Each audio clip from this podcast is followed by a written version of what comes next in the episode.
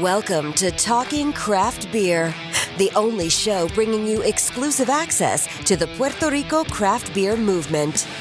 Every episode is packed with in depth conversations with beer industry leaders and the latest news and information on upcoming events. We'll help you bridge the gap, flatten your learning curve, and solidify your beer knowledge so every beer you drink becomes a better experience.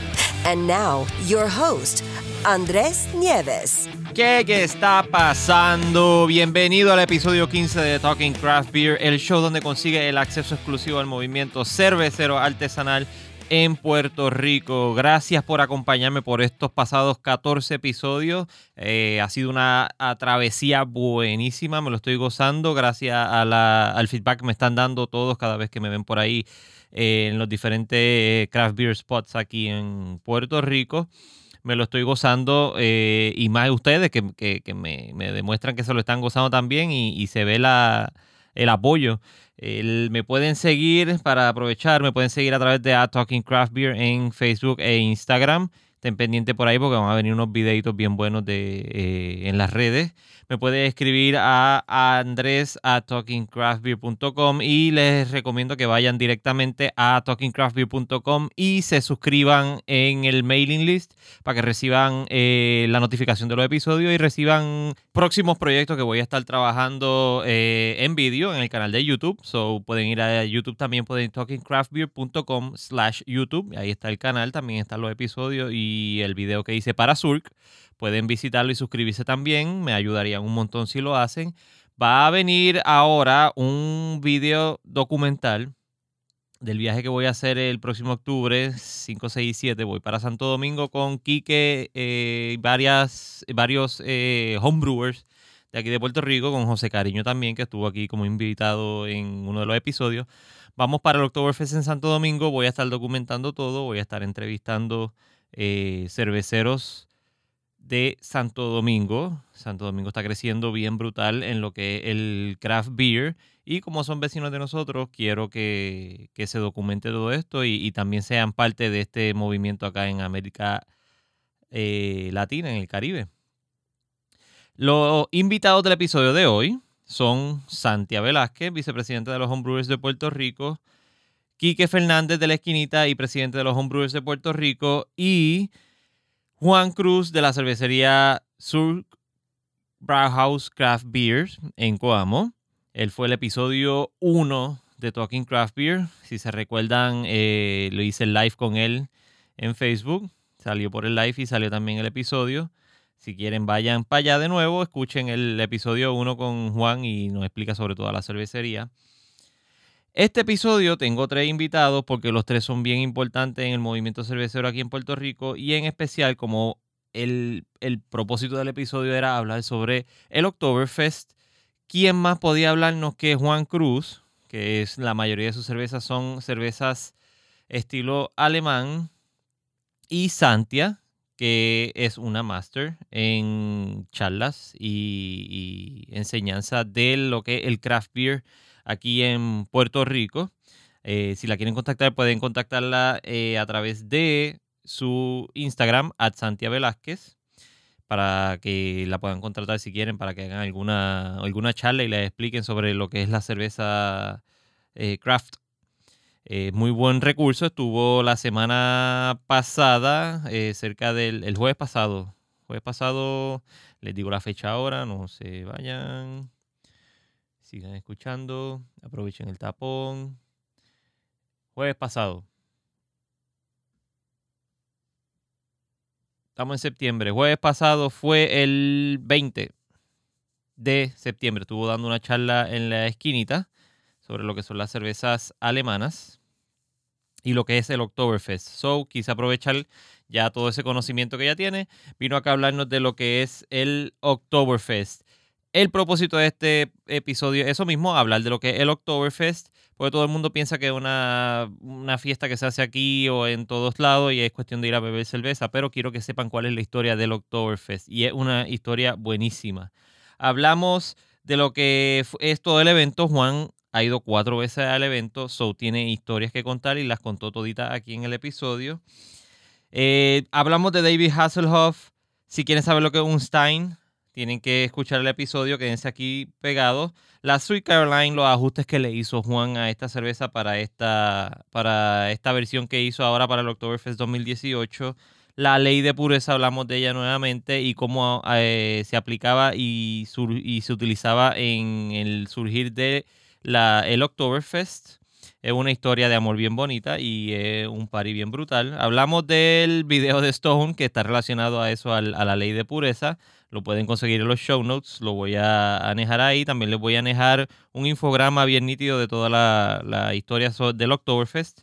Vayan a los show notes a talkingcraftbeer.com, episodio 15 para que vean todo eso y para que escuchen eh, muchas cosas más. Eh, salió también como que se le zafó a, a Santia, un homebrew fest que va a haber para los homebrewers, así que estén pendientes a la página de los homebrewers, at homebrewers eh, PR. Va a haber una, una fiesta estas navidades con todos ustedes, así que vayan preparándose. Nada, no les quiero tomar más tiempo para que empiece ya el episodio. Que lo disfruten. Bye.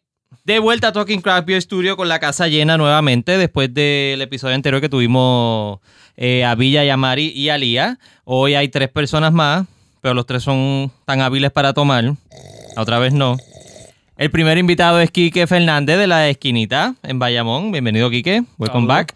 La segunda invitada es Santia Velázquez, vicepresidenta de los Homebrewers de Puerto Rico. Y el tercer invitado es el maestro cervecero Juan Cruz de Surk Brauhaus Craft Beer. Good morning. Good morning, good night, good, afternoon. Donde quiera que estén. Bienvenido a los tres. ¡Yuhu! ¿Qué está pasando? ¿Cómo se encuentran? Saludos, todo bien. Buenas noches, buenos días, lo que sea. Eh, sí. sí. Mucho trabajo en la cervecería. Tan, tan ajorado. Pues gracias, le doy las gracias por haber sacado el ratito de estar aquí y grabar este episodio. Este episodio lo quise hacer porque sucede que ya está llegando o llegó la época en que se celebra el festival de Oktoberfest. Eh, yo por lo general siempre escuchaba de que todo el mundo empezaba a celebrar y a apariciar y a beber cuantas cervezas existía y cervezas que no eran relacionadas al, evento real. Ya Oktoberfest empezó, o sea, sí, el sábado, desde el sábado empezó. El sábado 22. Exacto, Bueno, no voy a decir este taller porque están escuchando esto. Esto es miércoles. Hoy es miércoles. No, no saques de carrera a la gente. estoy, estoy confundiendo a la gente. El que lo escucha cuando sale es miércoles. Le quitó la magia. Sí. Pero todo el mundo se pone a beber y a janguear a pariciar y a veces como pasa con los días de fiesta que le preguntan a las personas y no saben ni, ni, ni por qué están celebrando el día de fiesta ni quién es el, la persona que están celebrando el día de fiesta y pero están libres. ¿Qué les parece? Vamos a hablar del Oktoberfest. Go, go, go. Alex Good. Do it. Go. ¿Qué es el Oktoberfest? ¿Qué es la fiesta de Oktoberfest? Para comenzar, obviamente, el nombre lo dice todo. October, ¿verdad? Octubre, Fest de festival. Ese efecto especial me encanta. Ese es el Master Brewer Juan, por si no lo sabían, ya tiene nombre. Ya, ya tiene, ya tiene, cara, el, el sonido. Anyway, había que decirlo. Se fue la magia. Había que decirlo. Ah. y pues nada, este es un festival que se está, ¿verdad? Se realiza en, en Alemania, específicamente en Múnich o Múnich, como le llaman allá. Munchen. Eh, También. Y entonces eh, es un festival dedicado a lo que es la cerveza, pero esto va más allá, ¿verdad? La historia cuenta que el rey, creo que era Maximiliano, por decir un nombre en español, porque ya, ¿verdad? En alemán es un poquito más difícil. Pues tenía un hijo y este hijo, que era el príncipe de Ludwig, pues se iba a casar con la princesa Teresa. Y entonces querían hacer como que una festividad bien, bien chévere, que fuera algo de pueblo. Y entonces crean, ¿verdad? Lo que es eh, esta celebración a nivel de pueblo. Ellos querían a todo el mundo allí reunido, comiendo, bebiendo, que todo fuera gratis. Y entonces, pues, dada esta celebración, que fue el matrimonio del príncipe Ludwig con Teresa, eh, pues se da todo esto. Entonces, ellos lo veían principalmente, ¿verdad? El papá veía esta celebración como básicamente un matrimonio, lo que debía ser el matrimonio, ¿no? Unidad, etcétera, whatever. Y entonces, pues por ahí empezó el festival. Yo ahora voy a dejar que los ojos del Oktoberfest pues hablen un poquito más sobre eso, porque sé que hay mucho más detrás de todo eso. O sea que es un, pa- es un party gigante, el, el after party Es de una la, de la boda celebración, de- es una celebración de pueblo que comenzó con un matrimonio, eh, pero básicamente era por eso, porque querían ver a una nación completamente unida y pues lo lograron a través de eso. Y era allí mismo en, en Múnich. O sea, Sí. regionalizado en Múnich. Bueno, en, en ese tiempo en Europa, a ver cómo condensamos esto, porque es que Europa estaba en flux en esa época. Estaba pasando también la revolución industrial durante ese tiempo, que también afect- empezó a revolucionar cómo se estaba haciendo la cerveza. Indirectamente porque se, eh, se estaba revolucionando cómo se iba a tostar esos granos. Muchas cosas estaban pasando en esta época. Francia estaba expandiendo sus músculos, eh, por ahí venía la, la guerra de Napoleón, si no empezó. Eh, Alemania estaba empezando a, hacer lo que conocemos ahora es como la nación alemana. To- hace cuatro años en esa región era lo que existía ahí era el imperio greco-romano. Eh, en el 1806 fue que el, rey del imperio greco-romano abdicó su, su reino y se disolvió lo que eran los terrenos de, Alemania y todos los, territorios alrededor. Había muchas guerras y hubo muchas guerras durante todo ese siglo. Eh, dentro de ese flux, ese caos, eh, viene ese matrimonio. Eh, creo que Santiago no lo mencionaste, pero quería mencionarlo. El, el rey Ludwig fue el que hizo el castillo Neuschwanstein, un Ujú. castillo bien lindo. Ok. Yo no sabía eso. Yo iba al castillo, me fascinaba, pero no sabía que fue el rey Ludwig que construyó ese castillo, que hizo, eh, que fue el que fue parte fundador de este, de este evento. Pues sí, se iban a casar, se iba a casar el príncipe Ludwig con la princesa, era el 1810 y se dijo, vamos a hacerlo en esta plaza. Esa plaza se le llamó el nombre de la princesa, a que ¿cómo es que se pronuncia? Therese Theresienwiesen. Theresienwiesen. There is in Wiesn. Perdónenme, alemanes que me están escuchando, si alguno, yo no sé nada de Lo alemán. estás diciendo mil veces mejor que yo. Pues entonces, esa plaza todavía se llama ese nombre. En aquel momento no había una ciudad alrededor de, de lo que es esa plaza. Ahora sí. Ahora hay un Capitol Hill ahí, Hmm. eh, que también es famoso. Y eso lo vamos a decir ahorita. ¿Por qué? Pero allí se le conoce esa plaza como abreviado como el Wiesn, en Ok. nombre a la princesa. Y es curioso, allí lo, eh, el Oktoberfest, am, aprendiendo a, a estar allí, compartiendo con locales, me enseñaron que se le llama Wiesn. Allí le dicen vamos para el Wiesn, no es que vamos para el Oktoberfest. O sea, el Ok. Oktoberfest es el término turístico. Mm. Y al principio lo que era el Oktoberfest es bien diferente de lo que era, de- era hoy en día. O sea, hoy en día lo que sabemos son las carpas eh, gigantescas que entran como 7.000, 8.000 personas, algo así, en cada momento por carpa. En aquel momento no existía ese concepto, eran más campos abiertos y lo que había eran carreras de caballo. Y mesa y... Eh, la gente, eh, los eventos eran vamos a treparnos en los árboles. Así fue. Bueno, como las patronales aquí, el palo encebado. Pues no era, no era un evento enfocado alrededor de una cerveza. Ok.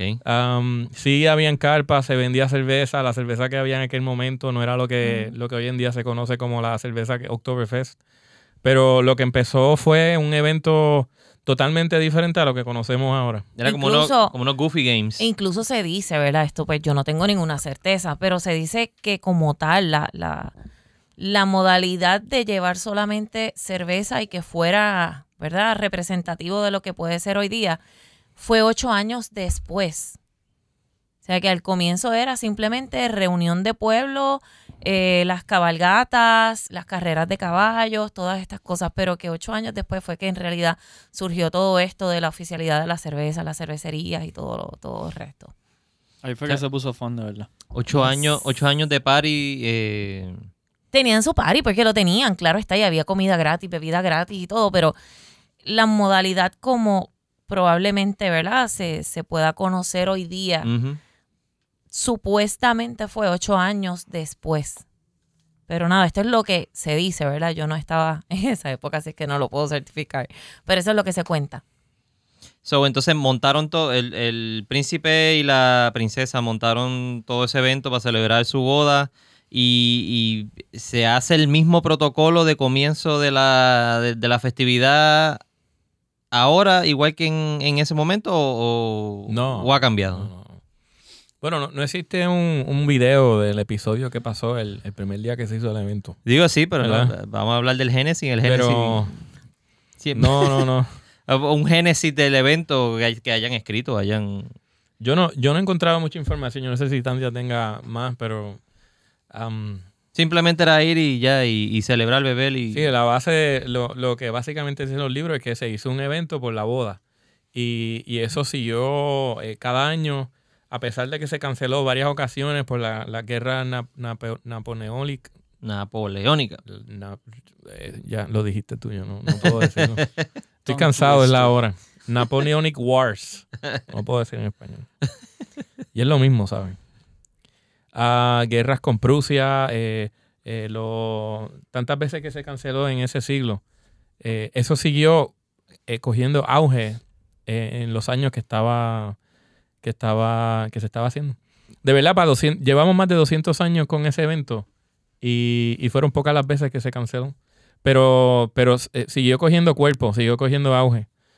Eh, Santiago dice que fue como 10 años después que empezaron lo de la cerveza. Alrededor de ocho, según se dice. Pero fue a través de los de, del- de ese siglo que eso siguió como quiera desarrollándose. Sí. Eh, pasaban décadas, entonces después el concepto de carpa empezó a ser más grande. Eh, lo que nosotros conocemos como el Oktoberfest ahora ya es algo más de este del siglo pasado. Ok. Ok, ok, ok, ok.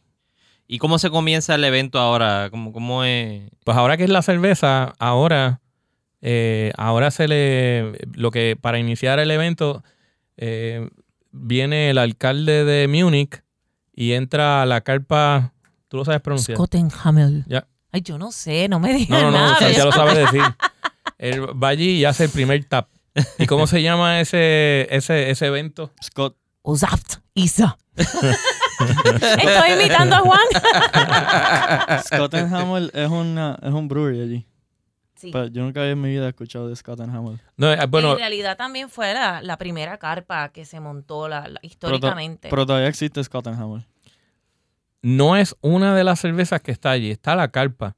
Creo que solamente hay 14 Hay- carpas y hay ahora. seis gra- cervecerías. Mm. pero solamente son seis cervecerías y, y es porque eh, solamente hay seis breweries en la región de Múnich. Ujú. Mm. O sea, allá Está Lumen Weinstefaner es una de las bien famosas, pero Weinstefaner no está en la región de Ujú. Múnich y por eso Weinstefaner no está allí en el evento. Polaner, Lowenbrow. Sí. eh, Ah, es Polaner, eh, Lauenbräu, eh, Agustiner, Ujú. Hake Shore, eh, Spaten y... Spaten. Esa, Spaten. esa la pueden comprar en Epcot, by the way. ¿Sí? Cuando estén En uno de los pabellones. En Epcot la venden, Spaten. En, en el y pabellón de falta Alemania. una. Eh, y Hofbrau, dijiste Hofbrau. Hofbrau, no, ahí Hofbrau. están. Hofbrau.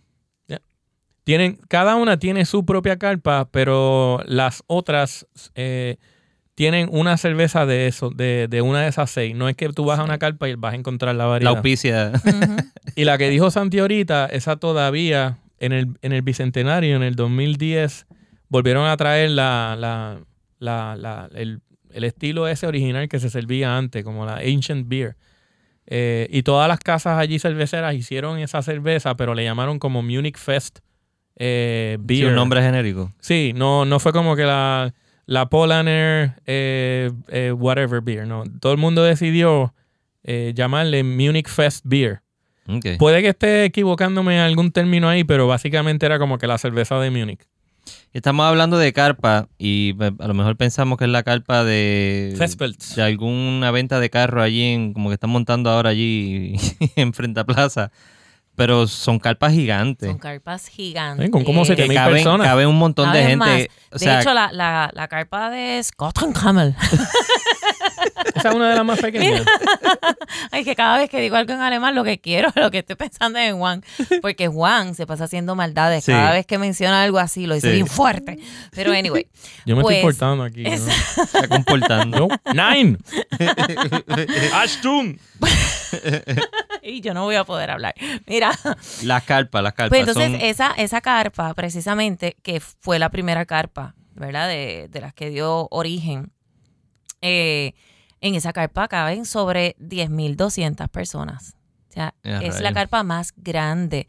Incluso una carpa de esas puede tomar de tres meses a veces hasta 14 semanas. Para desmontarla pueden ser siete semanas fácilmente. Ah, porque no, no, no O lo hemos dicho, pero para aclararlo a- al podcast, eso, eso se monta y se desmonta una vez al año. Esto se monta para el evento. El evento dura tres semanas solamente, eh, 16 a 18 días, Sí. porque eh, comienza la, eh, este weekend que pasó, el 20... El 22, hasta el 22, día 22. 7. Eh, y es ese sábado, es eh, la, eh, la penúltima semana de, de septiembre y acaba en el primer weekend de octubre. ok. O sea que puede, eso puede, puede cambiar el, el, el día. Según el calendario. Ujú. Mm. Pero entonces las carpas Así que, no, que además- no, no está atado a la fecha literalmente. No. Empieza el 22 de octubre. Empieza ese fin de semana. Weekends. Exactamente. Ah, y lo, lo nítido de cuando arranca, ¿cómo se llama otra vez? El OSAPT. ¿Cómo es? Is- Isa. Es que eso es, eso es el sábado eh, y es exactamente a las 12 que se hace. Ajá. Nadie en, cual- en las otras carpas pueden servir cerveza hasta que se confirme que puede ser vida esa, que se tapee ese primer barril y que se sirva. Y se sirve siempre al, creo que es al primer ministro, mi- ministro de la región de Múnich. No es el primer ministro de, de- de la federación. Ok, alemana. ok. Sí, es de la, de la región. Mm. Siempre. Y, y yo voy a poner una foto en, en los show notes de el, el mallete gigante que utilizan y el barril y todo. El sábado salió el video. Ujú. lo está, eh, eh, Hausbrau, ¿eh? Puso el video cuando estaban haciendo el tapping del cake. Eh, y eh, por lo menos no fue un fail. Eh, Son unos masters. Yo he visto No, eso- Ellos tienen que practicar para ese evento porque Sí. eso, eso, es, eso es algo grande. Sí. Le falla ese tapping. El Mayer, sí. Yo lo vi, le metí un martillazo y ya lo Sí, uno. de la uno, primera. Pero one tú, tú imaginas la magnitud de esto, ¿verdad? O sea, tú tienes, la gente empieza a entrar a las 10 de la mañana. Ok. Pero a veces desde las 6 de la mañana ya están haciendo fila. eh, Ay, Dios. y, y tú tienes que esperar hasta las 12 para que en una carpa que tú no estás confirmen que se hizo. Y ahí empiezan a repartir la cerveza. Y son carpas sin O sea, aire y- acondicionado. No, es que, es que allí, Por la frescura. a- allí no, no baja, no es caluroso. No. Allí es- el clima es bastante fresco. O sea, no estás en el, no estás en el Caribe. Allí se puede poner frío, se puede poner como a 50 Sí. grados en septiembre. Que de hecho, de Digo, ahí, de ahí viene el cambio. Se puede poner frío, pero estás con 10.200 personas metidas dentro de una carpa encima del otro. Sí, pero como quiera Tiene que, que, haber sea. algo de calor. No, no, no. o sea, yo, yo, allí lo que yo he visto que ponen es eh, resistores de esos para calentar el aire. Sí. Se pone frío. Sí. Wow. Sí. Eh, y como estaba diciendo Santia, el Oktoberfest originalmente, con, con esto de la boda, en el 1810, eso fue como para octubre 20, algo así. Eh, y esa fiesta empezó en, en octubre, ¿verdad? Pero con el tiempo la decidieron mover para septiembre porque los días duran un poco más. O sea, tenemos más luz en el mes de septiembre. Aquí en el Caribe no nos damos cuenta de eso, pero allá se puede poner oscuro ya como a las 4 o 5 de la tarde. Eh, pero pues también eso y el, y el, Y el clima. clima.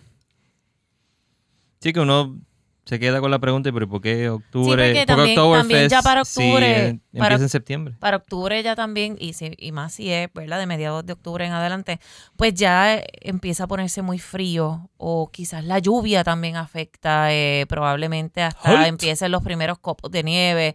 So, para que la gente pudiese disfrutar un poquito más, pues entonces lo cambiaron para el mes de septiembre.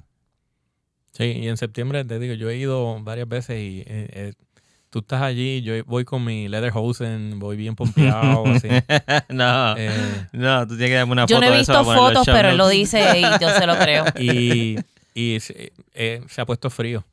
Y una vez eh, puede llover, eh, pero la gente olvida del espíritu de estar en la fiesta, no, no es un el clima no es un deterrent. Digo, la pero estás gente no bebiendo, estás bebiendo. Yo creo que es parte de lo, de, de lo mismo, ¿verdad? Que, que nos dice la historia. El origen, ¿cuál fue ese origen? Pues mira, querían la unidad de un pueblo y yo creo que lo lograron, pero a la perfección. Y más que de un pueblo, han logrado que vengan personas de distintos países sin importar, ¿verdad? La, la distancia que sea y se disfrutan también el festival. Así es que yo creo que lograron eso y más. Hay que Pues- inventarnos uno aquí el primero de mayo fest. No, porque ese va a ser, nuestro festival va a ser el Homebrew Fest el 8 de Oh. diciembre. Oh. Pero Eso eso es- después lo va a hablar el Eso nuestro después, después, después. Mr. President. Eso es aquí, first time eh, review. La primicia, sí. Yo tiré la bolita de beans. Voy a tener que poner un beep ahora. Mira. Después la calle no te sirven cerveza si no estás sentado. Eh, en algunas carpas, eh, porque hay allá, allá meter 6.000 o 7.000 personas en una carpa eh, es, un, es un task eh, grandioso. Y la organización allí es, es im- impresiona. Eh, en algunas carpas, si no me equivoco, como la de Hofbrau, eh, Hofbrau House, tiene, eh, tiene sec- secciones de que son como stands, como bar stools, sin asientos, para, para que la gente que walk-ins puedan entrar allí, si consigues espacio, porque eso se pone denso. Mm. Y, y te la sirven. También, este, pues tú eh, tienes que buscar. Allí lo más difícil es conseguir una mesa, porque todas las mesas están Pero reservadas. tú no puedes ir a pedir nada. O sea, la persona va donde ti y te ofrece la... te- Ah, tú no, tú no, eh, o sea, Craft Beer, eh, digo, Oktoberfest Beer 101 allá. Exacto. Tú no puedes Quédate pedir una cerveza. espera que te traigan la cerveza. Te van a traer la cerveza. Tú ves la- las meseras, van pasando eh, y ellas, tú haces contacto visual con ellas, le, le haces la señal así, le haces "Ah, Ein Bier, bitte, ein helles. ¿Dónde tiene que tener el lazo para poder pedirle una cerveza? Eso es irrelevante. Eso, eso es una buena. Lo del lazo tiene una explicación, pero, pero no. Pero no es, no es, para pedir la cerveza no, no es necesario. Mira, para pedir la cerveza puede tener el lazo donde quiera. ¿verdad? Si Exacto. tú quieres pedir otra cosa, pues ahí te tienes que Exacto, exacto.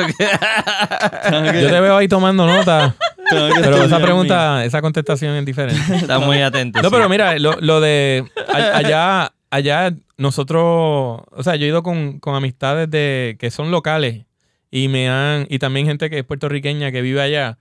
Y, y a través de eso he aprendido mucho, pero tú vas y te, a veces tienes, si no tienes una mesa reservada, pues tú te pegas a donde está una mesa y le dices a la gente, mira, eh, dame una esquinita para poder pedirla. O ellos te la piden por ti. Una esquinita.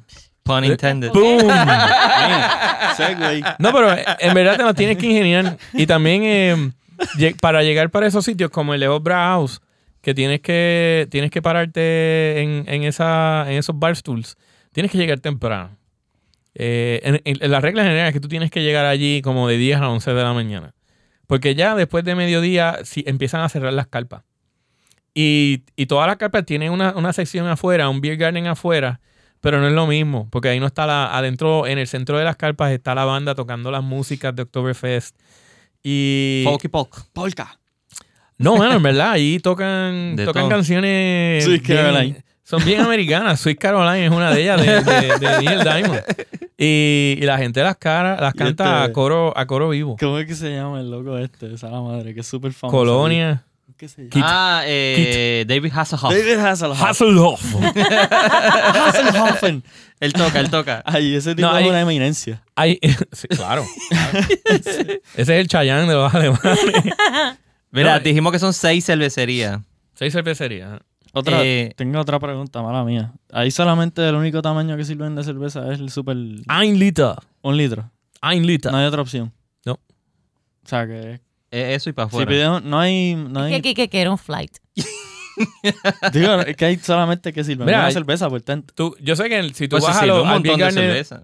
Normalmente en los beer gardens allí tú puedes pedir la de medio litro a un litro. Yo no recuerdo haber visto en el menú y ver a alguien con medio litro. Digo, es que también eres medio pusillo si te tomas medio litro. Ah, a- allí, eh, eso es, a- allí hay... Se ve afectada tu masculinidad si te ven con... Exacto. No, no, no, no. es Tienes que, la- tener la- uno de un litro pintado de, de mitad de... No, se, arriba. se trata, se trata de eficiencia, yo creo, porque ah, los alemanes se exceden en esto de la, la eficiencia. La, allá como trabaja el sistema de, de, la- de las meseras, es que ellas cobran su comisión con la venta de la cerveza. Ellas no están siendo, Mm. no es que le pagan por hora. Eso también es Entonces, por eso tú ves que ellas quieren, ellas quieren llevar este 10 litros.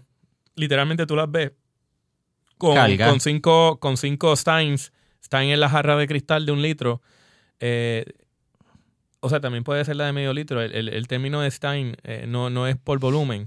Pero tú la ves cargando cinco en una mano. O sea, literalmente con cada dedo está aguantando un litro y cinco en la otra.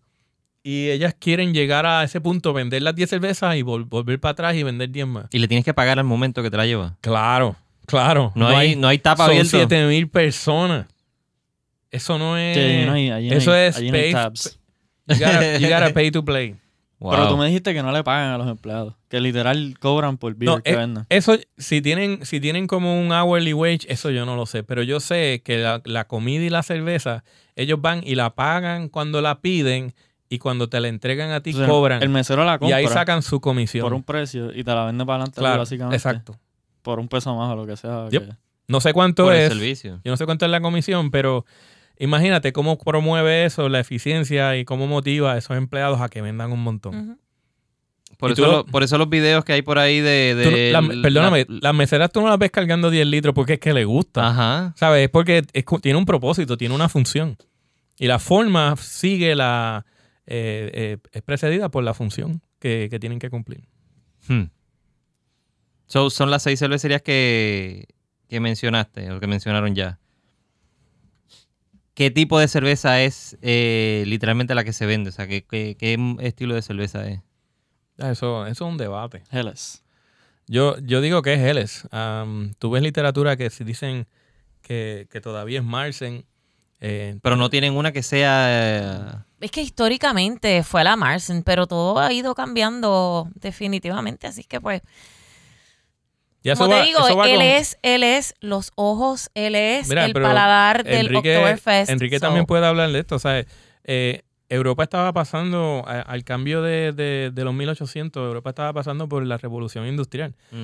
La manera en que se hacían los granos, en que se tostaban, eh, no era una forma controlada eh, y tendían a ser más, más tostados. No, no había mucho light malts eh, y esas cervezas tendían a ser más oscuras. Ya como en los 1870 tú empiezas a ver lo, lo que es el término Munich Helles.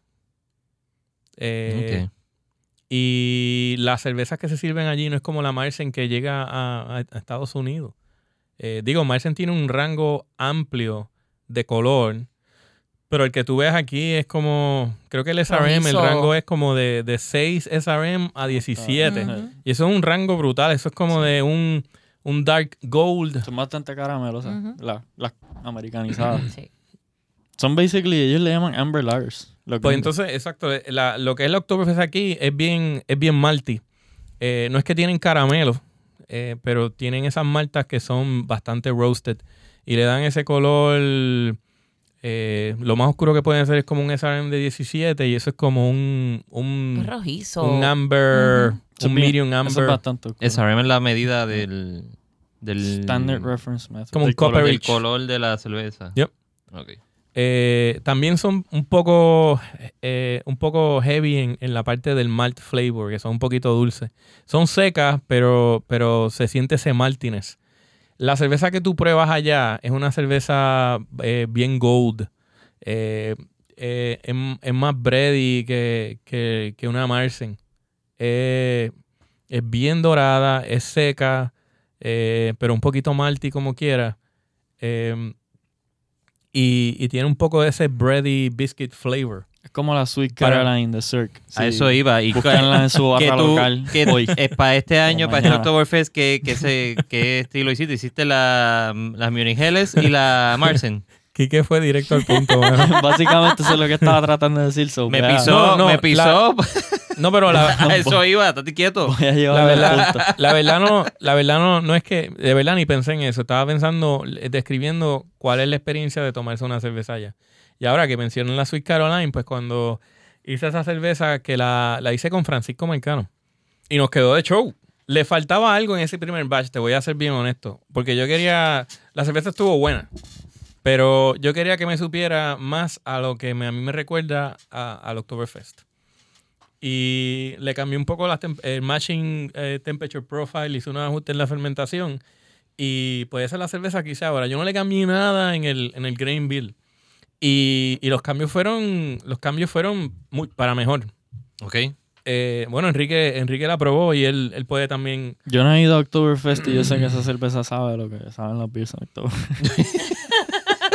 Sí, tiene. O sea, cuando tú hueles esa cerveza, y esto es lo que logré en la Sweet Caroline, la primera vez no lo logré, tú quieres tener un poquito de ese sulfur-like eh, que, que tú encuentras normalmente en una, en una lager. Eh, pero tiene que ser balanceado, porque con el azufre tú tienes que estar, tienes que tener mucho cuidado. Eso no puede ser over the top o, o puede, puede ser bastante overpowering y es un, es, es un off-putting. O sea, no, it's not good. Sí, después la prueba Arturo y lo escuchas por allá. ¡Tot! Qué bueno que no se escucha Eso es nada. lo único que. Pero está, está como que super drinkable. Está perfecto Ah. para un mug de un litro. Es tremenda fest beer. Pero tiene Eh, menos de 5% de alcohol. Tiene, tiene cuatro, cuatro y medio o cuatro siete. Y tiene un sabor brutal a granos, así como que pan, breadiness. Como que bien intenso, líquido. ¿no? Y una cerveza, light, está- está es una cerveza súper fácil de hacer. Eh, o sea, es una cerveza sencilla en el flavor profile. Eh, no es como una IPA, Mm. eh, pero también es una cerveza delicada para hacer. Eh, es una cerveza que no esconde off flavors. Eh, cualquier error que tú hayas hecho en el proceso se, Se va a va a notar. decir. Y con eso, como estaba diciendo, a mí me asombró esta segunda vez que la hice, porque los cambios que le hice, que no fueron a fórmula, fueron simplemente temperature process uh, steps, eh, resultó en una cerveza más parecida a lo que a lo que es la cerveza que se toma, la Munich Helles que se toma en el Oktoberfest. Y esa es la, esa es la Sweet Caroline. Esa es la Sweet Caroline. También hice la, la Marsen Oktoberfest. Y esa la hice, eh, esto no fue coordinado, pero la hice con mi, ah, mis assistant brewers ese día. fueron eh, Santiago Velázquez y Enrique. Yo fui de Disaster Brewer. Hicimos... No, no, no, Ay, estuvo María. de show. No, Hicimos dos batch, 300, 310 a 320 galones y la cerveza está exquisita. Eh, que de hecho hoy estaba lavando los cakes eh, y el miércoles debo estar eh, caking it para empezar a despacharla eh, esta semana. ¿Y dónde la va a tener? Ah, bueno, eso eh, yo estoy seguro que la va a estar en la esquinita. Taberna Lúpulo, Antesala, el Grifo, la penúltima, el Tap. Es que si se me queda uno me fastidia. Eh, el, Pero tiene. el 30, el 30 A eso de iba. Tiene un evento ahora que. el 30 de septiembre tengo con, con Lucas, el dueño de la manada eh, RIP eh, Place, que es en Guayanilla. Vamos a hacer un evento, un Oktoberfest eh, con esas dos cervezas. 30, va a estar bien bueno porque va con las carnes, él va- sábado que el domingo que viene. El domingo que viene. Él, va, él, él es un experto en, en carnes ahumadas eh, y creo que va a también traer este longaniza, salchichas estilo alemana. Eso Maybe I'm getting ahead of myself, pero eso fue lo que me dijo. Pero anyway, cervezas y, y carne es una, es un, pollo, tiene que tener pollo. yo no Porque, recuerdo haberlo porque leye- estuve leyendo, preparando para la entrevista. esa es la el- comida. esa es la Comerte comida. medio pollo, eso es parte del Exacto, Oktoberfest. exacto. Bueno, ok, volviendo a lo de allá al Oktoberfest. Era pollo. No es cerdo. Es No, pa- todo el mundo. ¿Ah? Sí se vende cerdo también. Schnitzel. Cerdo, pollo, pollo asado. Pero Hasta lo- pescado cerdo mira, asado, también. sí, sí. Lo, allí, eh, el- allí te dan un menú. Eh, el menú no es bien complejo, es todo, está todo en una página. Eh, Pero, el de lo que- Guayanilla sí va a ser. lo que piden, lo que piden allá en, en Oktoberfest, lo que nosotros pedimos y lo que la mayoría de la gente pide, es como al principio un sampler, eh, un embutido que tiene pretzels y tiene diferentes embutidos. Claro, los, los pretzels son de verdad, no son un Los gigantes así, bien bellos. allá los pretzels son, Con- son con- juggernauts. Son poderosos. Con mostaza y toda la cuestión. Sí, eh, eh, eh, el- eh, puede cubrir tu desktop. Yo pensaba que, esa era, yo pensaba que esa era la versión Party City de Oktoberfest, los pretzels, pero no, son de verdad entonces. De hecho, este, este es un troll. de- No, pero es que, en serio, es que en Estados Unidos todos los Oktoberfest es pretzels por todos lados y No, pensé que era no, es que Sí, clichoso. medio, clichoso. ajá, medio nosotros que podemos hablar de lo que, lo que es Oktoberfest acá con lo que es allá es blanco y negro. Eh, He adaptado a la, a la- Tú si tú Eh. piensas que el pretzel que tú comes aquí es el que sirven allá, bah, cuando tú llegas allá, es un alimento. Tú puedes comerte un pretzel allí completo con embutido y estás ready. Tienes todo. Una Pero allí comida lo- completa. allí lo que se hace- Mejor que un boost. La gente va allí a tomar cerveza. O sea, la gente no, no va allí a, a- a buscar la comida. La comida es, es un filler para que tú puedas eh, eh, rendir. Pero esto, eh, el Oktoberfest allá es, es un, es un endurance race. Eh, tomarse, allí tú te tomas la cerveza por litro. Y es bien raro ver a alguien que se toma solamente un litro. Por eso a mí me está raro cuando salen en, la- en las, Las estadísticas, estadísticas. Que, que van como 6 millones a 7 millones de personas y lo que se dice estadísticamente que la gente que se consume allí son 6 millones o 7 millones de litros por evento. Pero te O sea, lo ponen como si como fuera uno. promedio, te lo ponen como promedio que tampoco es como que te Así como que esto ah, es- cada uno se toma un litro. Es la moda, la moda. Es que la Eso no es lo que yo mayoría, veo allí. la mayoría de la gente no, de seguro son Ujú. para esos débiles. Se piden uno y cuidado si lo terminan. Sí, pero la, la sí, gente- pero por más que sea, tiene Como que ser un un, litro- zafado. Uno. Si llego hasta allá, no se va a beber uno. Mira, Pa- le- le un voy a litro es cont- como 33 onzas. Les voy a contar, les voy a contar algo que pasa a aquellos que se toman como dos o tres litros. ¿Ok? Allí, cuando empieza la música y la gente se pone un chant, eh, tienen una canción allí que todo el mundo canta que es I'm Proceed, I'm Proceed, eh, Immunish, Staying Kind, qué sé yo. Anyway, esa se canta como cada vez que pasa una canción Ajá. o cada 5 o 10 minutos, todo el mundo canta esa canción a coro vivo. Y todo el mundo al final dice Prost, que es salud, y todo el mundo se tiene que mirar a los ojos, toda la gente que está alrededor tuya. Tú no tienes que conocerlo. Y tú brindas con ellos, eh, se chocan los vasos, y estos vasos están hechos para coger cantazos. O sea, esto no, es- esto no se rompe. El Se cristal rompe, duro. Se rompe si se caen. Y eso pasa. Pero es, es una. Es, es- ¿Cómo se le llaman eso? No es, es- es parte de la tradición, pero es. Es. Alguien ayúdame con esa palabra. ¿Qué es lo que estás buscando? Eh, Es. Eso es. Eso es parte de estar allí. Tú no vas a estar allí sentado. de la vas- experiencia, es parte de la experiencia. es como. Tradición. Ay, la eh, palabra venir como en cinco mil minutos después. Tú puedes estar al lado de alguien de Corea del Sur y te cuenta cómo llegó allí, Japón, australiano. Eh, anyway, lo de terminar esa canción y decir prosa al final y todo el mundo choca los vasos. Tú escuchas así 6 mil, 8 mil personas dándose, dándose el brindis, esos cristales eh, sonando. Eh, eso es bien chulo, ¿verdad? Ahora, ¿qué pasa con la euforia de la gente allá? Gente que se emociona demasiado y deciden te- treparse en la mesa. Ajá. Y, y la gente, la gente lo, lo- lo- los apoya, ¿verdad? Y lo que hacen es que se paran, cogen el litro y se lo toman. Pero se lo down. toman, they shock it, se lo toman a gulgul. Hay gente que, que- que no entiende bien o ya están bastante ah, eh, Intoxicado. intoxicados y lo que hacen es que se derraman la cerveza. Pero lo, lo curioso es que eso allí no se permite. La gente piensa que eso se puede hacer allí. No, no se puede. Está prohibido. Allí no hay... Allí, Desperdiciar la cerveza es. No, no, ni treparte en las mesas tampoco, porque se supone que eso es parte de las reglas, pero pues ni modo, siempre está el que lo hace. siempre- pero la cosa es Pero que hay una siempre- policía de Oktoberfest, entonces. Sí, todas las carpas tienen eh, seguridad que parecen jugadores de rugby. Eh, Ellos no están allí parados viendo a la gente, pero cuando pasa algo salen de yo no sé dónde. Un cubierto como los Y de los aviones. Y cuando los sientes venir por ahí es como un tren que va temblando el piso. Van bien pegados, o sea, parece, son, esos parecen boom. soldados elite. No tienen cuello. Son, son, son este, suena, son, son grandes. esta historia to- suena como algo que le pasó a Juan. no, no, no, no, no, no, no, no, no, no, no, no, no, Fue un no me- amigo de él. No, no, no, tampoco, no, porque... Al primo. No, yo he estado allí, yo veo gente que se para, entonces, si te tomas la cerveza, tú ves 6 mil o 7 mil personas aplaudiéndote y el tipo se cree Dios. Pero después, cuando se acaba el evento, pues vienen así bien pacíficamente, van directo, ya lo están esperando antes, que se va, antes de que se baje. Y uno de los seis del crew de seguridad le pone la, le sube la mano como que vente, vente conmigo. Te voy a ayudar. Y tú ves a, a otras personas y dicen, no, él es amigo mío. Ah, ok, vente conmigo también. Gracias Gracias, gracias aquí por... Y se van, y se van, y se acabó. No hay pelea, No hay más de fiesta. seguridad. Bueno, y pasa que para tener control allí hay que... Tienes que actuar en el momento porque 6.000 o 7.000 personas en una carpa y de momento se pone aquello... Se te convierte en Woodstock 99. Y si tú lees la historia de Oktoberfest, ellos tuvieron issue con eso en otras décadas y tuvieron que cambiarlo, pero por eso no se permiten esas cosas.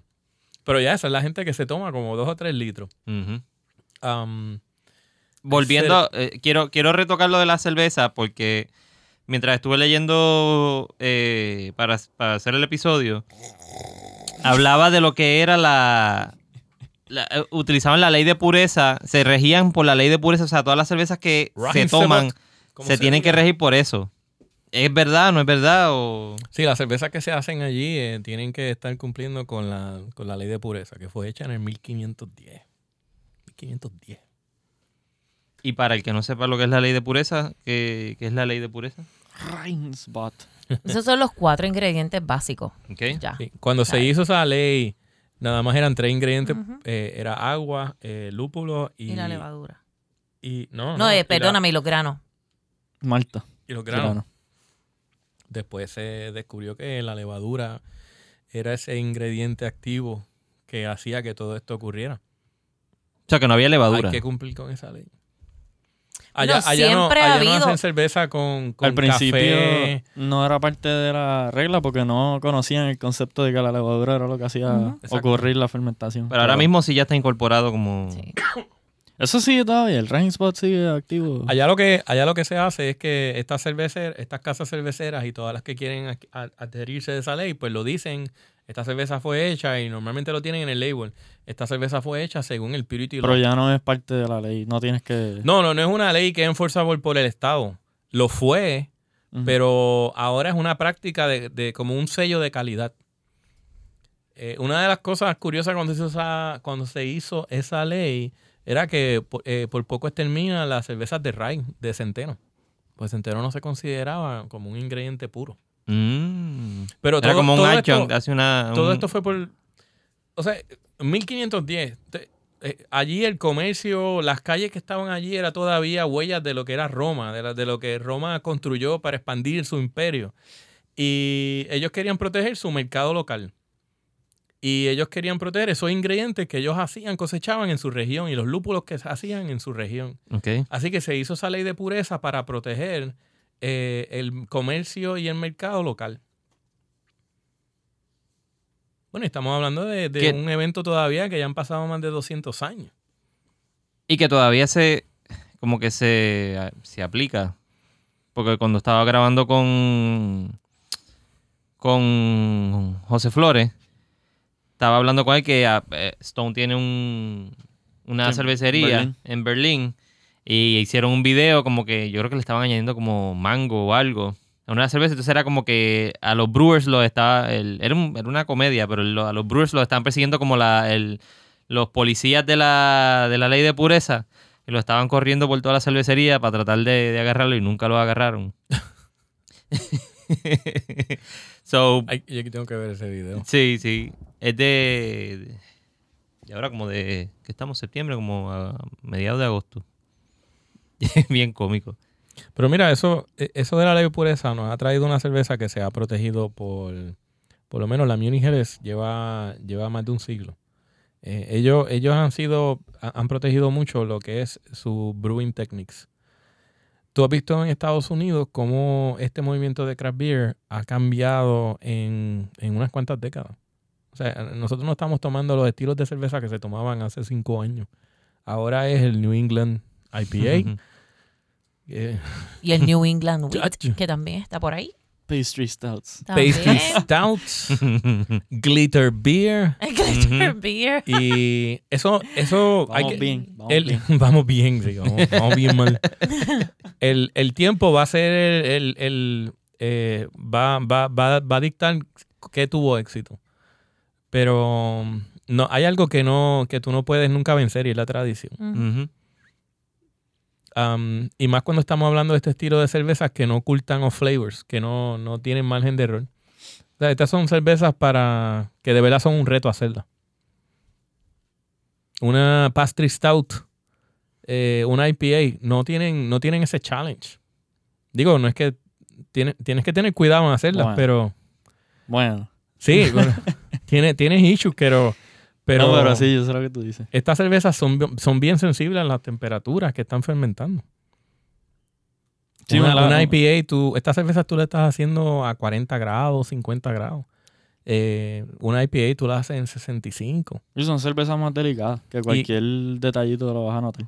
Ajá. El matching profile, eh, como tú haces el match, las temperaturas, eh, se va, se va, va- te va a afectar mucho la- el resultado de la cerveza.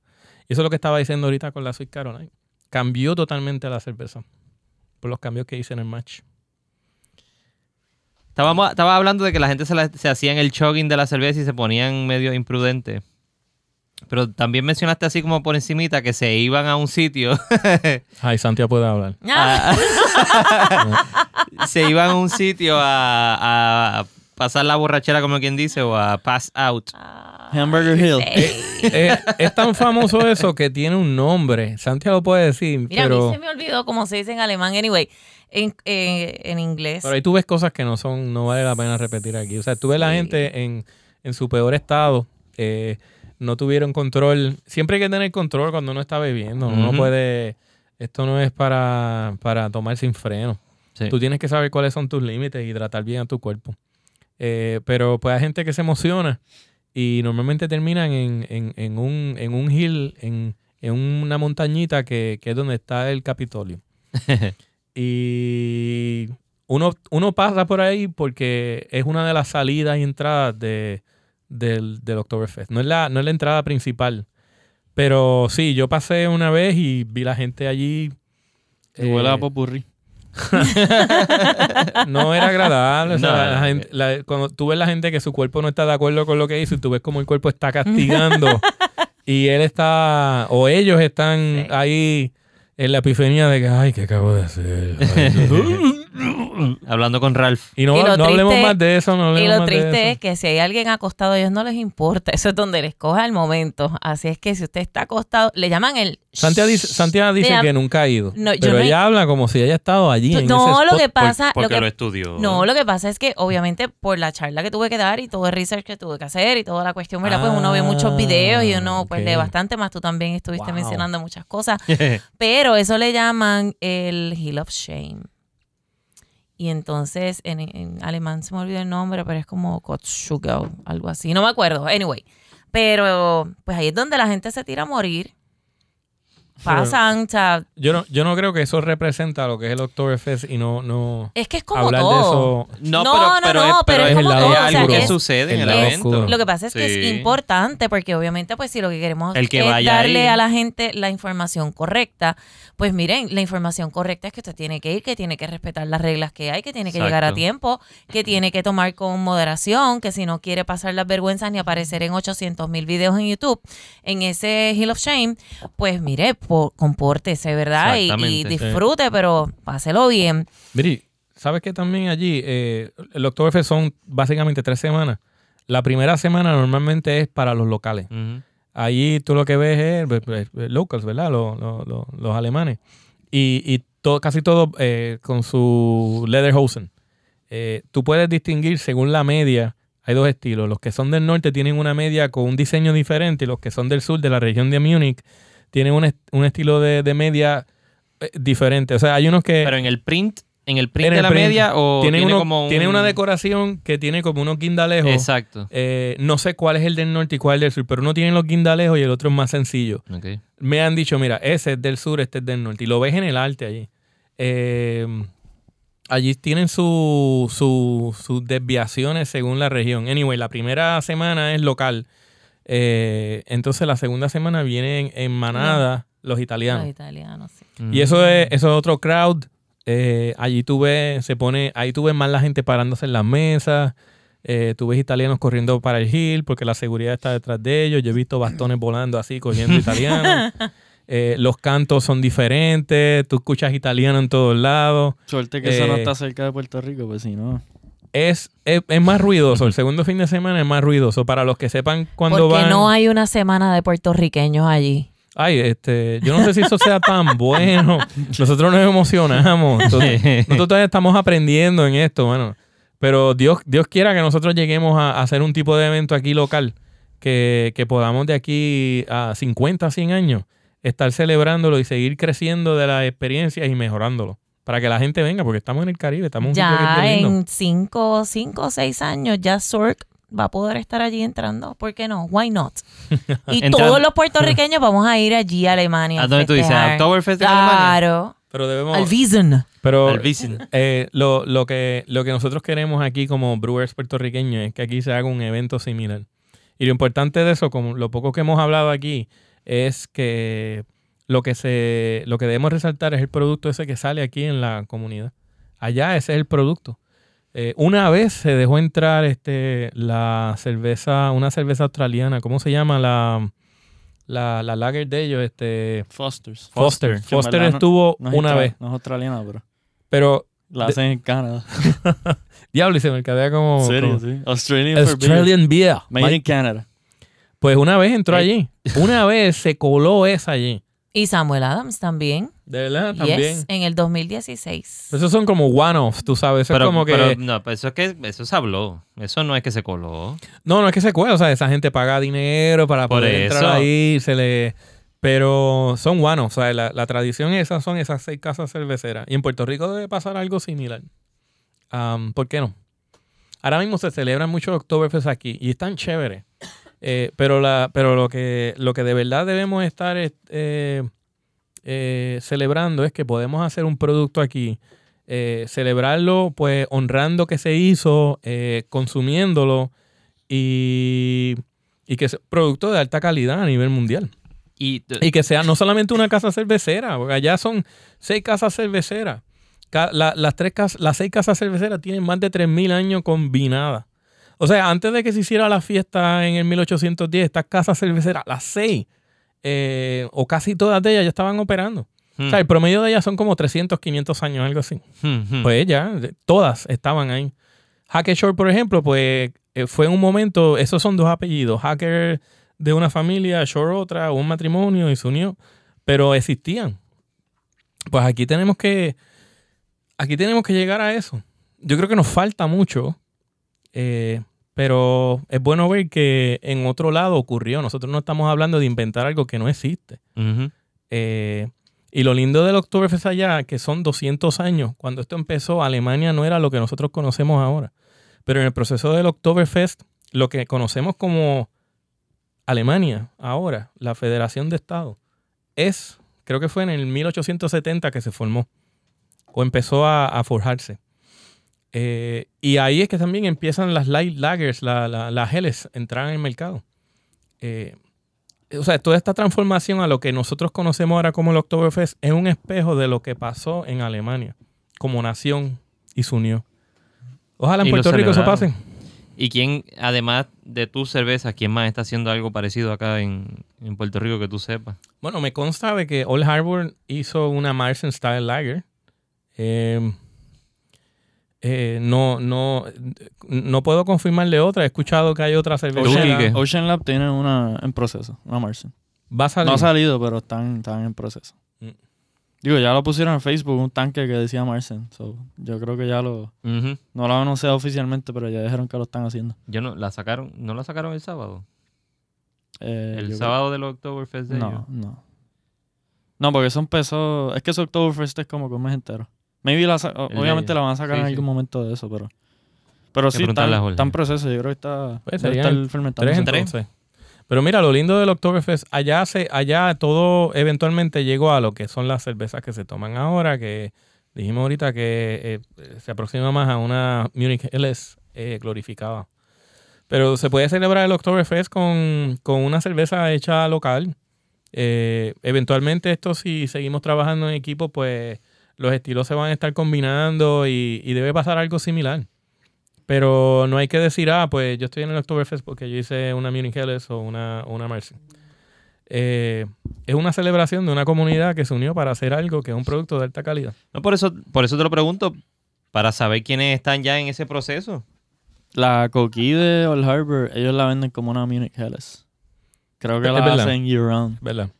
Pero... No por, no por la festividad. O sea, esa no es el Oktoberfest de ellos. Este año hicieron la Marsen. Pero esa beer... esa beer está, la hacen todo el año y técnicamente la venden como una Munich Helles. O sea que... Sí, por lo menos si están haciendo los estilos, que se, que se junten y se haga la festividad de verdad. Si se quieren mezclar cerveza ¿Y el, importada. y junte, se- ¿Y el junte para cuándo? Esa es la pregunta. Esa es la pregunta. Y aquí creo que Victory... Victory, si no me equivoco, tiene una Munich Helles. Creo. Eh, que llega... sí. Llega regularmente. Cuando sea que lleguen... ¿Sabes? Cuando sea que Beers de Victory por ahí usualmente está esa. Ujú. No me acuerdo cómo se llama. Sí, así mismo. Llama- Creo que es que se llama. Ok. Pero mira, vamos- Lo que pasa es que te la ponen, no te la ponen como Munich Helles. Pero te la ponen Helles Helles y abajo te lager. la ponen Lager. Mira, Ok. por mucho tiempo aquí, estoy reseteando el botón con ese tema, pero es que me toca bien, bien en el pecho, en el corazón. Eh, por mucho tiempo los puertorriqueños llevamos celebrando con algo que viene de afuera. Ujú. Casi todo lo que nosotros consumimos viene de afuera. Y ahora está pasando este movimiento que lleva, lleva una, menos de una década en, Puerto Rico. Estamos produciendo productos de buena calidad, no solamente Surk, tenemos varias casas cerveceras que están haciendo un buen producto hecho aquí en Puerto Rico. Cuando tú ves un Oktoberfest que dice, ah, vamos a hacer un Oktoberfest en tal y tal sitio, si no tiene producto hecho en Puerto Rico, yo debato que eso no es un Oktoberfest genuino, porque eso no es lo que, de eso no se originó. Ese no es el principio de esto. Ese es el propósito del, episodio. Y Que explicar lo que es el Oktoberfest, que no es una festividad de ir a beber cerveza hasta más no poder y, y- y ya. Porque era lo que pasaba antes. Yo es que yo me acuerdo de los Oktoberfest cuando lo hacían en el club de Caparra, que aquello era un desastre, rompiendo ventanas, todo el mundo borracho y la pelea y el revolú. Y, y no es... Sounds Ahora- like a ahora party. que- Sounds ahora- like a party, yeah. Ahora que se entiende lo que es el, el, evento, pues, pues no, no, ni- no- no tiene ninguna relación. No, mano, eh, eh, nosotros nos falta mucho todavía para llegar a eso. Eh, Es que la cultura es diferente. Yo creo que eso tú nunca vas a poder como que... Bueno, pero si no, Lo que sa- pasa si es no que aquí sabes hace cómo- falta educación y consistencia, exacto, porque exacto. cuando no hay consistencia en las cosas, pasa lo que pasa. Exacto. Pero si, cuan- o sea, si tenemos un evento de esa manera y cada vez somos más consistentes con la seguridad, somos más consistentes con el producto que se venda, con la cantidad de personas que vaya a asistir, y aunque Juan no esté de acuerdo, Yo, no- yo estoy de acuerdo, yo estoy de acuerdo. El efecto especial ese no Dice- tiene que ver nada. No, no, dice no, otra no. cosa. No, no, no, no, no, yo estoy de acuerdo. Mira, aquí en Puerto Rico es que este tema se puede irse para otras cosas, pero pues como país, como, como nación, como sea, nosotros nos falta mucho madurar como cultura, a pesar de que llevamos, nosotros como Puerto Rico llevamos más tiempo como, como nación que los mismos alemanes. Alemania, Alemania no, no lleva 200 años como es Alemania. El- nosotros estamos con el título de Puerto Rico, ¿cuánto- ¿cuántos años ya? ¿Alguien, ¿Alguien pueda decirlo? Más de 500 años. Sí. Ah. Bueno. Y nos falta trabajar en equipo. eh, eh, vamos a, a aplaudir lo que sale de aquí. eh. Pues por eso, pero ya tú estás arrancando con un evento, que es el de Guayanilla. Ah, no, Si- no, no, si sí, no, no, yo si estoy en Guaya- contento. si en Guayanilla se forma un revuelo, una pelea y, un- y le rompen el barbecue No, allí a- al... no, no pues- digas eso. pues no, eso pues no, no, no, no es que no vaya a pasar, pero, a pasar. pero hay que educarlo. Si la gente No. empieza ahí y le empieza a entender, ah, mira, aquí se viene a comer, está cogiendo el látigo. aquí se viene a beber buena cerveza, pues, pues la gente va a entender. Digo, ponerse... Emborracharse yo creo que es parte del evento porque cualquier persona que se tome dos o tres litros de una cerveza de esa, a menos que sea Arnold Schwarzenegger, No, eso, y eso Oh. tiene sentido común. obviamente baja, pero la cultura... Pero no, tú no es ves, tú no ves ahí, eh, no es. Es algo que es raro también porque es una época que es, es normal allí. El, el alemán es bien, es bien seco. Es bien. No, no es bien Parco, es parco. no, no es como el italiano, que es bien extrovertido, que nosotros tenemos más parecido a ellos, ¿verdad? Pero en ese evento, en ese evento, Hablando con las manos. Hablamos con las en, manos. en ese evento, eh, se, es como socialmente permitido que, pues, que suel- se suelten un poco. Pero aún así, tú, bueno, allí tú los ves que salen, salen ebrios del Oktoberfest y van ordenadamente y se montan en un tren. Y tú los ves yendo para el Oktoberfest y los ves con una botella en la mano de cristal en el tren. Y eso es permitido allí. Ahora se te va la mano allí y la seguridad te va a caer encima y no vuelves a entrar al sitio. O sea, tiene su...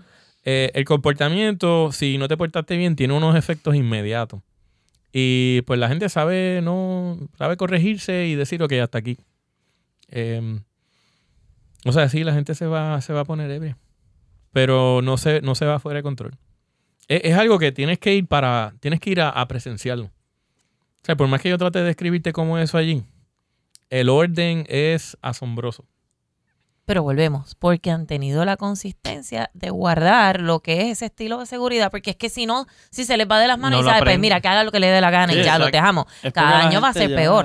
Ha aprendido a respetar el- Exacto. el, cómo funciona el Sí, porque y- saben que hay consecuencias. Exacto. Se van a, a fastidiar. ¿Qué pregunta no hemos, no hemos visto? Algo más que el- la- las machinas. ¿Qué está pasando con las machinas? Mira, no, lo que pasa es que esto es un evento de pueblo y tienen entretenimiento para todo el mundo. Está el entretenimiento de los adultos, que es la cerveza. Bueno, la mayoría. Y entonces pues tienen también su comida y tienen concursos, ¿verdad? Tienen machinas, tienen juegos, etcétera. Tienen, eh, por ejemplo, tienen una estrella, ¿verdad? Bien gigantesca que esto es para que las personas se monten y puedan observar toda la ciudad y puedan observar el evento. que, que, tú salir de una carpa, tomarte varios litros y, y montarte en algo así. Yo quiero montarme en esa máquina que me va a poner a dar vueltas. eh, Digo, pero, pero linda. Y, yo he visto gente que ha ido conmigo y dice, yo quiero ir para la máquina y yo, muchas suerte. yo te espero, yo te espero. pero no es lo único, no es lo único que ellos tienen allí, porque ellos tienen también diferentes casas de juego. Y entonces, bueno, en YouTube pueden encontrar muchísimas cosas.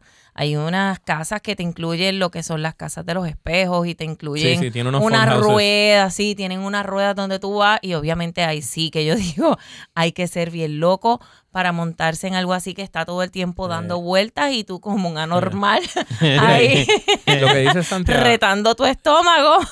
no, no, se mencionó, pero sí, también el, el Oktoberfest es un evento familiar eh, tú ves allí la gente que va con su familia y sus hijos.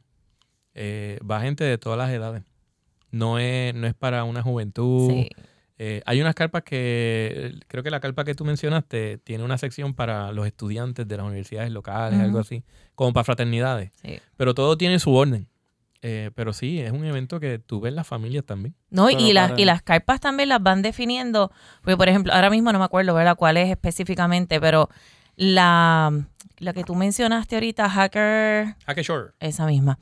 Esa, por ejemplo, se dedica más a lo que es la música rock o música un tanto internacional, no tanto tradicional. Porque las otras carpas sí son bien, tienden a ser bastante tradicionales. En el caso de las comidas, también puede ser que sea un poco, ¿verdad? Diferente. Cada cual le ofrece cierta variedad a los visitantes. Así es que, pues, yo creo que todo esto es parte de, ¿verdad? Para que cada persona, mira, te, te motive. En vez de, ir un solo día, pues mira, puedes ir cada día y visitas algo distinto eh, para que conozcas algo distinto. Yo he estado allí dos semanas, lo más que he estado. Yo he ido a Oktoberfest ya como cuatro veces. Y yo ningún día he podido ver todas las carpas un día. Imposible. O sea, tómate un litro en una carpa. Tiene, son 14. Pero en verdad tú nada más tienes que ir a las seis principales a cada casa cervecera y, con eso ya cumpliste. Mm. Tienes que probar las seis estilos de la, de la Oktoberfest allí. un día no, un día está difícil. Y separar, esto ya en el aspecto de viaje, eh, costo de viaje. Separar las mesas. Separar mesas, si puedes separar mesas, se puede hacer. Eso, eso empieza como en febrero. Eh, yo no sé el website, tú tienes que empezar a buscar en Google. Pero mira, hay una página en Facebook que se llama así mismo, Oktoberfest. ¿Y el año? Eh, ay, es Oktoberfest algo, no me acuerdo ahora. Oktoberfest Planning, no recuerdo, pero es algo así. Y ahí te da todo, todo lo que va a suceder desde cuando tú puedes separar las líneas aéreas, te da esto para diferentes países, o sea, te van dando los posts dependiendo, pues mira, para la gente de Estados Unidos esta es la información, para la gente de Italia esta es la información.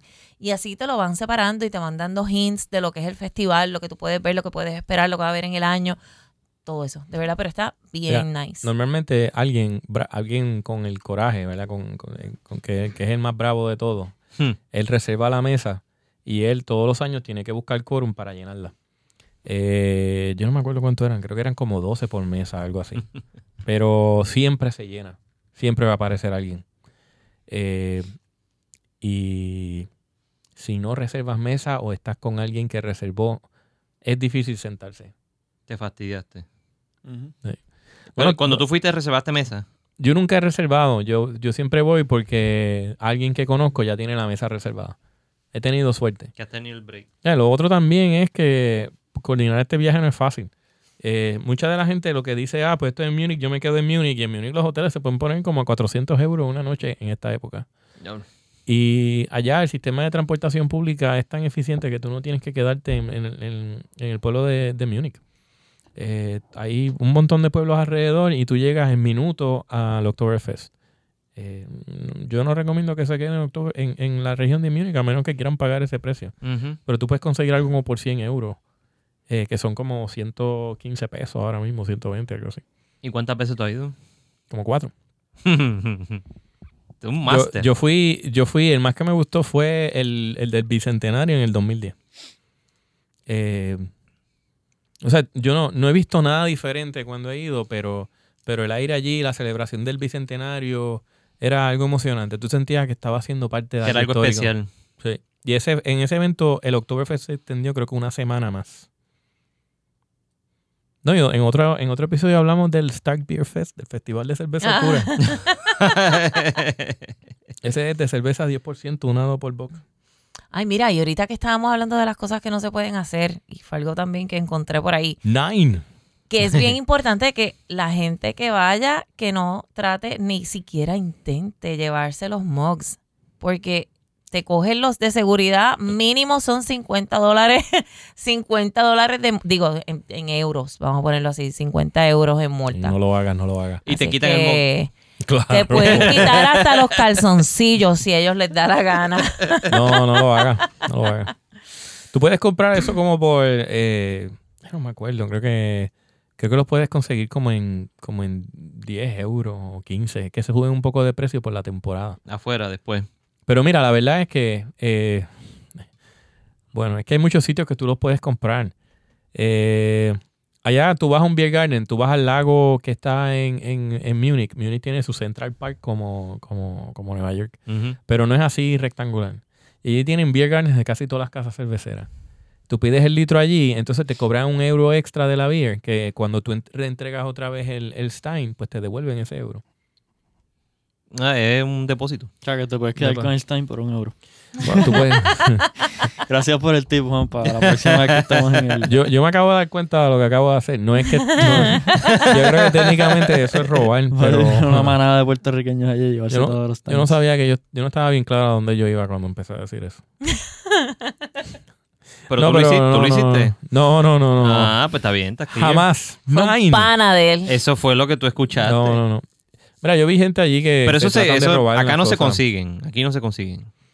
Pues No, por, por a lo- internet. A lo mejor por Por internet. eso, pero no acá, acá en Puerto Rico. Pero sé lo- yo, en, en por ejemplo- San Juan, que hay una tienda, alguna Sí. persona que tenga. Bueno, mira, Y- y cada para, darte, año- para darte un ejemplo, cuando estuvo Craft Beer Distributors, Polliner los trajo. ellos exactamente allí se vendieron de Polliner, se vendieron de Hofbrau, se vendieron de no me acuerdo cuántas otras marcas, pero sí los tenían, incluso te, allí había vasos de muchísimas cervecerías, pero mugs así eh, en cristal de un litro, estaba el de medio litro también, había uno bien lindo que era uno de, de, de Lederhosen y el del Dirndl, que es el vestidito, el de la nena, las nenas. pues estaba, ¿verdad? Con las formitas y todo bien chévere. Yo tengo el de la nena. Pero, pero sí, se pueden conseguir y si ya no se consiguen por acá porque no los venden en ningún lugar, por favor no se los lleven de los lugares donde lo vean. Tú el Pero tuyo, por. Amazon, Tú por Amazon, tuyo, por sí. eBay, ya Por los consiguen. cada sí. vez, cada vez que voy a, a Oktoberfest y a Alemania, yo siempre regreso con uno o dos Steins. Uno de cristal y otro de, de cerámica. Sí. Eh, eh, eh, yo tengo ya como cincuenta y pico de, de, de- de vasos. Eh, es que me gustan más. Pero tú lo tienes en tu casa o en la cervecería. No, no, los tengo en casa. No, Ah. Allí, eso es muy delicado. Eso ya es un collection item. Tengo de, de medio litro y de un litro. Es que, es que no solamente el Oktoberfest, en Alemania hay tanto monasterio que tiene un brewery, eh, que tienen historia y las cervezas son, son bien ricas. El rey Ludwig tiene, en su castillo, tiene la cerveza de Ludwig, que comenzó esto. Pero esa cerveza no está en Oktoberfest. Hablando de Oktoberfest, y ya para cerrar el, el episodio, eh, le quiero dejar saber que voy a estar por allá por Santo Domingo, viendo el Oktoberfest de Santo Domingo, que es el próximo 5, 6, 7 de... No, mentira, 6, 7 de, de octubre. Eh, voy a ir con Quique y con varios de los homebrewers de aquí para para darle, darle la visita allá a ellos y ver cómo ellos están manejando todo el movimiento cervecero allá, porque me, me interesa mucho. Son, son vecinos nuestros y, y ver de qué manera se pueden producir colaboraciones o, o- traer cervezas de ellos para acá, ver. Vamos a estar por ahí, así que estén pendientes por Facebook, por Instagram y voy a estar haciendo una, un video de todo, documentando todo el viaje por allá para ponerlo en YouTube para que vean eh, cómo nos fue en el viaje allá y, y cómo se está moviendo todo allá. ¿Algo más que quieran añadir a, a- aquí al final del episodio? Más nada. ¿Algo en alemán? Atrévanse. Dime algo en alemán. Vayan, vayan al Oktoberfest. Es En algún momento yo iré también, pero... pero Tenemos que ir, tenemos que ir. Deberíamos hacer un trip de homebrewers para allá. Eso sería un buen... Se Hay pasaría que sacar cool. budget. Yo, Yes. yo, a mí se me ocurrió hacer una beer después de esta conversación aquí. Sí, pero Pero no voy a divulgar el. el- La vas a tener que hacer tú allí en Coamo. Y se la vas a vender a Elvis. Todo el lote. collaboration beer. No, eh, yo espero que los que escuchen esto y no han ido al Oktoberfest, aquellos que fueron, escuchen estas cosas y digan, ah, sí, eso es verdad, yo me pasó algo. Y que lo compartan en la página de Talking Craft. Y aquellos que, que, nunca lo han hecho, no, esto no es tan difícil coordinarlo y hacerlo. Y es una experiencia única. Única. Exactamente. eh, cualquier pregunta adicional que tengan sobre el evento o cualquier eh, corrección que nos tengan que hacer, algo que se haya dicho que no es, nos pueden escribir en, o me pueden escribir en Act Talking Craft Beer por Facebook e Instagram. eh, en Surk, a, a Brauhaus en Instagram y Facebook es también at Surk. En Instagram, Surk Brauhaus Craft Beers y Surk Brauhaus Craft Beers en Facebook. Me pueden, me pueden escribir. Yo siempre contesto. Aquí que en la esquinita para que estén pendientes para todos los eventos de rock, jazz y cualquier otra música que lleve Kika allí. Se pueden comunicar con él. At la esquinita. Sí. Enrique Fernández o la mafia cervecera también. Uh, Puedes contactar por ahí. está surgiendo. Mafia Approved. Si no con Santia, eh, en Santia la encontré en Instagram, es at Santia. Ay, es que yo tengo 20 cosas, pero nada, Santia, en, Santia Velázquez en Facebook. Eh, y si no, pues en una página que ya pues estoy tratando de revivir nuevamente, eh, la de Ojos Lupulosos, para que ahí esté todo lo que sea relacionado a cerveza. La abrí hace como 3, 4 años, básicamente. 800 años. Así que vamos a ver si le damos un poquito de vida. Para que todo lo que sea relacionado a la cerveza, pues entonces esté ahí, así la gente puede escribir, hacer preguntas o lo que necesiten. Porque pues mi página personal pues ya es un poquito, como que un poquito más restringida. Pero por ahí pueden hacer todas las preguntas Es personal, que necesiten. punto. Y también en la página del club de Homebrewers de Y Puerto por Rico. la página de Exacto. Homebrewers At Homebrewers eh, PR. PR. Bueno, acaban de escuchar el episodio 15 de Talking Craft Beer. Gracias a ti por haberlo escuchado. Compártelo con, tu con quien tú entiendas que se merezca escuchar esto para que aprenda un poquito más del Oktoberfest y esté al día. Gracias a ustedes por haber estado aquí conmigo. Gracias por las beers. Gracias por Se la nos congeló invitación. una, pero la, la disfrutaremos para... Ya- Eso ya, dale, mismo, ya mismo, ya mismo. Gracias por haber escuchado. Nos vemos en la próxima. Bye. Nos vemos en Bye. Thank you for listening to the Talking Craft Beer Show. Let's keep on talking, so connect with us on Facebook and Instagram at Talking Craft Beer, and of course at TalkingCraftBeer.com.